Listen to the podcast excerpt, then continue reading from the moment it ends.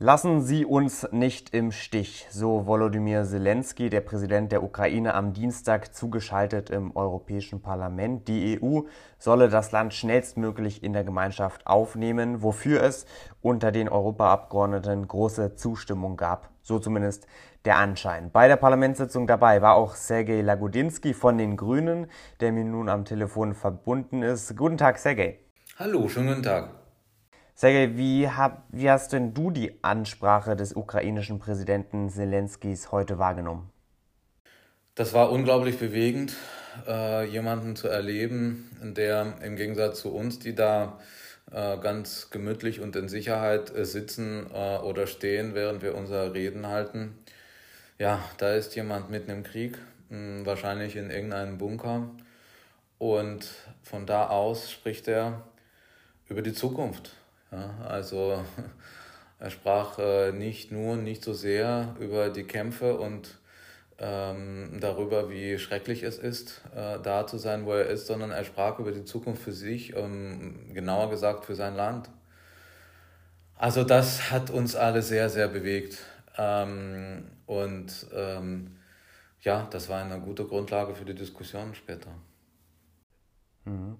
Ja, und nach der Diskussion folgte ja auch eine Abstimmung zur Resolution ähm, für den möglichen Beitritt dann ähm, der Ukraine in die Europäische Union. Ähm, wenn wir das jetzt richtig sehen, dann ist ja die Ukraine jetzt Beitrittskandidatin. Begrüßt du das? Äh, nein, äh, also äh, Ukraine ist nicht Beitrittskandidatin. Äh, das war nicht Abstimmung darüber. Äh, das können wir auch gar nicht beschließen. Äh, ähm, was wir beschlossen haben, ist eine Resolution, die wir am Tag zuvor, ich war der grüne Verhandler, äh, mit allen Fraktionen, unter allen Fraktionen verhandelt haben. Und das ist eine Resolution, wo einerseits äh, die russische Aggression klar verurteilt wird, ähm, wo ähm, wir darüber beschließen, wie können wir unseren ukrainischen Freundinnen und Freunden helfen und was können wir gegen die Aggression von Russland tun. Das sind so die drei Punkte, die am wichtigsten sind. Und ja, in dieser Resolution gibt es eben einen Passus darüber, dass wir uns dafür einsetzen und äh, die Kommission und die Mitgliedstaaten dazu aufrufen, dass wir mit der Arbeit beginnen, um äh, der Ukraine eben diesen Status und äh, irgendwann auch die Mitgliedschaft äh, zu gewähren.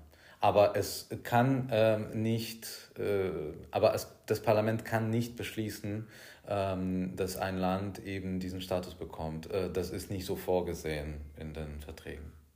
Mhm.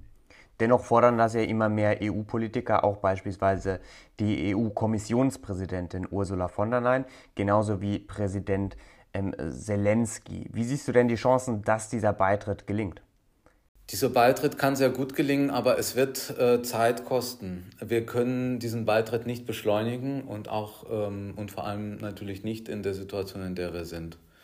Ähm, ich bin großer Fan und großer Anhänger ähm, einer ähm, ukrainischen Perspektive als Teil der EU und äh, äh, tue alles und würde gerne alles tun, um das möglich zu machen. Aber solche Verfahren entscheiden sich nicht innerhalb einer Woche, auch dann nicht, wenn das Land total unter Druck ist und Opfer einer Aggression ist. Das funktioniert einfach so nicht bei uns. Äh, es gibt einen Artikel 49, einen Artikel aus dem EU-Vertrag und da ist genau beschrieben, äh, wie es funktioniert. Unter anderem äh, muss das Land ähm, die sogenannten Kopenhagener Kriterien erfüllen. Das muss überprüft werden und dann äh, von allen Mitgliedstaaten einstimmig beschlossen werden, dass dieses Land überhaupt ein Kandidat ähm, äh, wird. Das dauert. Es gibt auch keinen Umweg, es gibt kein beschleunigtes Verfahren. Und wenn wir jetzt anfangen, unsere Verträge ähm, zu brechen ja, oder versuchen, äh, sie irgendwie zu biegen, ähm, dann kommen wir auch in die Teufelsküche. Also deswegen sehr gerne und absolut leidenschaftlich für eine Zukunft der Ukraine als Mitglied äh, oder Kandidat der EU. Daran müssen wir arbeiten, alle, und jetzt schon anfangen, aber es wird nicht so schnell passieren. Hm. Das heißt auch kurz gesagt, ähm, kann man das dem Präsidenten Zelensky schon ähm, so einfach sagen, der ja gerade gewünscht hat, so ein spezielles äh, Verfahren auf den äh, Weg zu bringen. Kurz kann man ihm sagen, nein, das geht so nicht. Also ich kann mir das nicht vorstellen und es tut mir auch weh, dass äh, jemanden zu sagen, der wirklich ein, der Held äh, dieses Jahrhunderts wahrscheinlich bleiben wird, weil das, was er leistet, was die Ukrainerinnen und Ukrainer leisten, ist wirklich eine heldenhafte Sache. Aber ähm, trotzdem, also das ist eine andere Geschichte und ich frage mich auch, ehrlich gesagt, ob das die Baustelle ist, bei der wir uns verkämpfen sollen, bei der wir politische Energie, politisches Kapital investieren sollen? Oder sollen wir lieber darüber reden, dass wir Ukraine in diesem Kampf ums Überleben ähm, anders unterstützen? Finanziell, äh, auch militärisch sozusagen im Sinne der, äh, der ähm, Waffenlieferungen, was ja jetzt auch äh, in Fahrt kommt. Aber das andere, das ist eine schöne Symbolik und die sollen wir auch unterstützen, aber wir können sie nicht übers Knie brechen. Also eine Symbolik zumindest, die ja schon viele Ukrainerinnen und Ukrainer seit Jahren fordern. Und das ist ja auch der große Wunsch, dieser Wunsch nach Demokratie, nach Freiheit, nach westlichen Werten. Ähm, gut, aber schließen wir dieses Thema und kommen wir dann wirklich noch auf das Thema ähm, zu sprechen, das du jetzt ähm, zum Schluss noch genannt hast, nämlich wie kann Europa noch helfen? Ähm, wir haben es jetzt schon den ganzen Tag ähm, gesehen. Ähm, die Ukraine ist stark bedroht, gerade die Hauptstadt Kiew, 64 Kilometer lange Militärkonvois. nun hat der Westen ja schon reagiert, letzte Woche mit vielen Sanktionen, beispielsweise in Deutschland mit dem Schließen von Nord Stream 2, mit ähm, anderen Maßnahmen. Ähm, Waffen wurden geliefert. Ähm, was kann denn da die EU noch machen? Waffen wurden äh, versprochen, ähm, zum Teil geliefert, sie sollen weiter geliefert werden. Aus meiner Sicht müssen wir eben diese Verteidigungsausrüstung noch mehr und intensiver liefern. Ähm, wir sehen gerade jetzt, gerade heute, ähm, wie erbarmungslos äh, die russische Armee zunehmend agiert. Die haben versagt, also die, sie haben versagt. Äh, Putin hat versagt. Äh, äh seine Generalität, seine, seine sozusagen Generäle haben versagt. Und äh, dieser äh, Blitzkrieg, was sie sich erhofft haben, hat sich nicht materialisiert.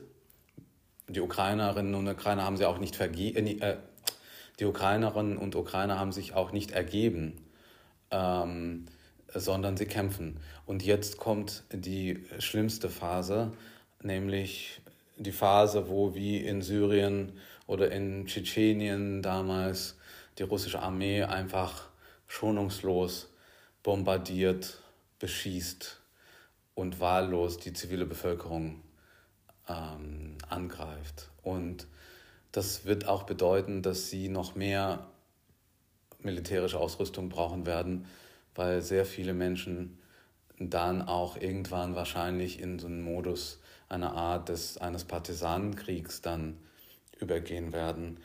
Ähm, das wird ein David gegen Goliath-Kampf, aber der wird halt ein langer Kampf werden. Also das ist zum Beispiel ein Punkt, wo wir uns darauf einstellen müssen, länger und mehr ähm, engagiert zu sein in diesem sehr schwierigen Bereich. Ja, auch für uns Grüne sehr schwierig.